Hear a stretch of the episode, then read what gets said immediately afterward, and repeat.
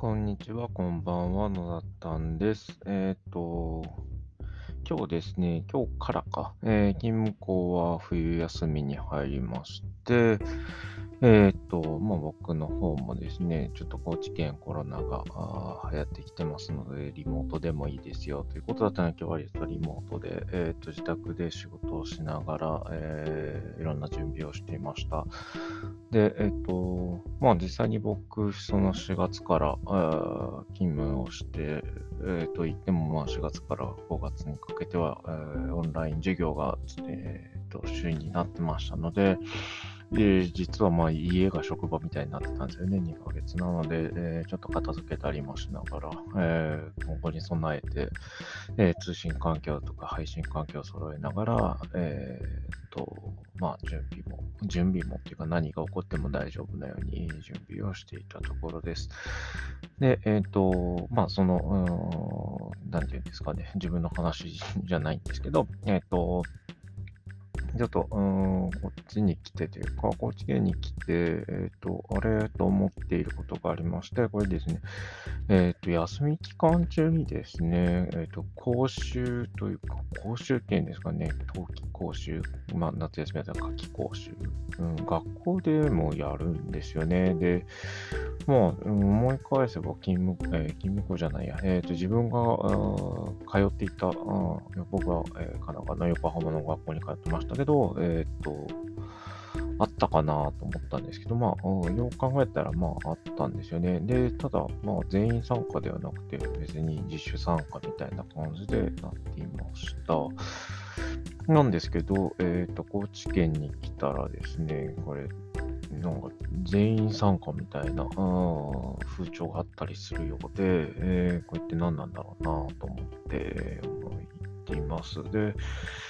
うん、それだったら授業にしちゃえばいいのにとも思うんですけど、えっ、と、なんだか、あこれ自治体というか、県単位っていうんですかね、地域によって、こういうえー休みの期間中の使い方みたいなものが意外と違うんだなということに気づきました。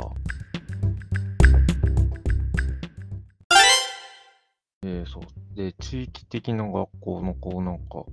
違いがあるなと思っていたのがですね、この、この間、まあ、ある学校の生徒さんと喋ってた時に、あ、それだなと思ったのが、えーっと、体育の時間に、例えば水泳とか、まあ、長距離、マラソン、持久走っていうんですかね、これを、まあ、休むことがあるわけですよね。で、休んでしまった場合の、歩走とか歩泳っていうんですかね、補う、走るとか、補う、泳ぐですかね。こういったものがあって、結局、なんかこう、試験前の期間とか、まあ、試験が終わった後になるんですかね、そういった時に走るとか泳ぐを、まあ、義務にされるようなことを言ってました。で、うん、なんかそれってどうなんだろうって思うわけですよね。で、僕、振り返ってみたらそんなのなかったと思うんですよね。もちろんなんかこう、うーん、まあ泳げない子がこうこう補習みたいなものでこう泳ぐ練習をするのはあったような気はしてるんですけど、ごめんなさい、これ記憶なので、どうか定かでないですけど、あの、泳がなかったから、休んだから泳ぐって、ね、そもそもおかしいと思うんですよね。体調が悪いので、体調がよろしくないので休みました。で、えーその分、あなたは追加で泳いでくださいねとか、体調が悪いので走りませんでした。なので、この分あなたは走ってくださいねっていうのは、なんだかなと思うんです。で、私も中学校2年生の時に、えっ、と、結構骨を折りまして、足の骨をばっくり折って、えっ、と、3学期の初めにおったので、3学期の終わりまで体育はできない状態だったんですけど、えっ、と、別に何もなかったですし、そこに、